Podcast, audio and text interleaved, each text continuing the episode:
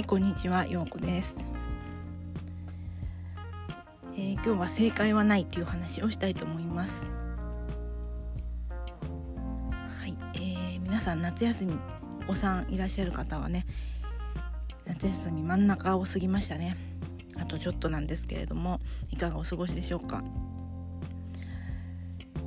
えっ、ー、と日本ではだいたい8月前7月後半から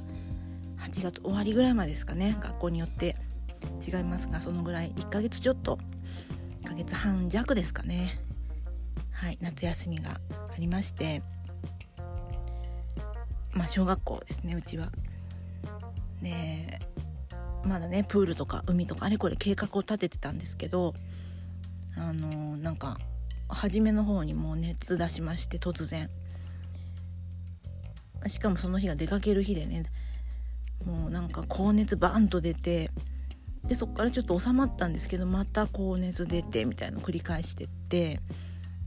で2週間ぐらい、え、経ってしまったんですね。でまあ鼻もすごい出てるしみたいな感じで一応様子見はしてたんですよ。で解熱剤飲んだりしてでもまあいよいよ原因原因がちょっと分かんないになったところで、え、っと今日ねあの、まあ、病院に行ってみました。で、まあ、そこに行くまでやっぱり親の方も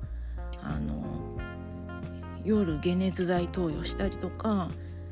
あの夜中暑くて起きちゃって水飲ませたりとかあとはご飯ですね。体調管理ちゃんと食べさせたりとかね。で、まあ、寝不足になるのでもうこっちもね昼間なかなか集中力は続かない。でもまあ仕事はあるしみたいなね。ころでなかなかハードな感じなんですよね。で夏休みの予定もいろいろキャンセルしたりとかね。は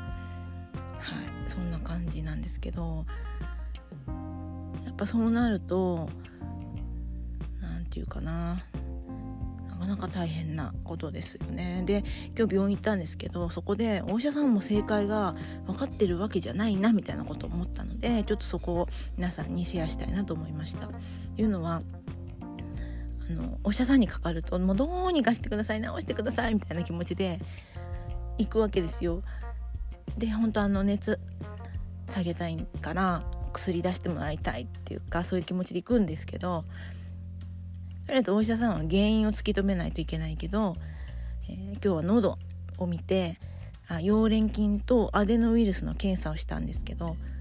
まあ、ちょっと待ったら検査結果出たんですけど、まあ、別にあの陽性にならなかったんですね。じゃあ次は何だろうってことでってことは、えー、まあ、鼻が出てたんで副鼻腔炎かなっていうやっぱそこ当たりをつけてで薬を処方してもらったんですねでもしこれで効かなかったらまた別のだからすぐ来てくださいっていう感じなんですよ。ってことはまあ何て言うかなこう正解を探して A だったら A だと思って処方したけど違ったら今度は B という風になっていく。で、まあ、患者としては一発で決めてもらいたいと思うけど、まあ、なかなかそうはいかないんだなっていうかお医者さんの方もそれを探しているんだなっていうことが分かったのが勉強になりました。というのはあの私もコンサルをしててでそのクライアントの方が、えーと、決済のやり方がわからない。オンラインの時のこれとこれをどうつないだらいいかわからない。で自分でできない。っていう時にじゃあ代行してやってあげたりとか一緒にやったりするんですけど私もその相手によってじゃあ A と B つなぐのがこの方正解だなっていう時といや B じゃなくて C だなっていう時と A から C に行くのになんか挟んだ方がいいなっていう時とかいろいろなパターンが思い浮かぶわけですね。で実際やってみるとあ違ったわって思ってその試運転の段階で変えてみたりとか、まあ、そういうこともあるんですね。なので、まあ、そのクライアントの方も必ず正解を求めて来られるかもしれないけどこちらとしてはやっぱいろいろ考えてその講座とか内容とかその方が使えるものとか、まあ、いろんなことを考えてこれとこれっていうことでやっていくとでそこは本当お医者さんと似てるななんて思って今日はあの見ていました。まあ、何でもね完璧を求めていきがちですけどねまあ、なかなかその正解はないと。で私長くこう声楽のレッスンとかコーラスを指導してるんですけど、まあ、そこでも声が出ない理由って思いつく限りいろいろ想像すると全く別なところにあったりもするし、まあ、私最近すごいこう、まあ、割と夜アルコール飲んじゃうんですけどそれも本当に声に良くなくて声に良くないの分かってる分かってるんだけど、まあそこは飲んでしまうっていうところもあるんですがでそういう人が例えば生徒で来た時にあこの人声の出し方がこうなんだからこう出し方を変えようってするかもしれないけどそうじゃなくて実はアルコール飲んでたから出ないんだみたいなそんなところもあったりしてなんかいろんな可能性を考えた上で、えー、絞っていくんだなっていうことは、まあ、声楽でもお医者さんでもコンサルでも、まあ、そこは一緒なんだななんて思ってね似てるなと思って今日見てました。はいまあ、そんな話なんですけれども。つい完璧を求めてしまうっていうのがねありがちですよね。だからこうなんか人に頼むことじゃなくて自分の中のことでもそうじゃないですか。あの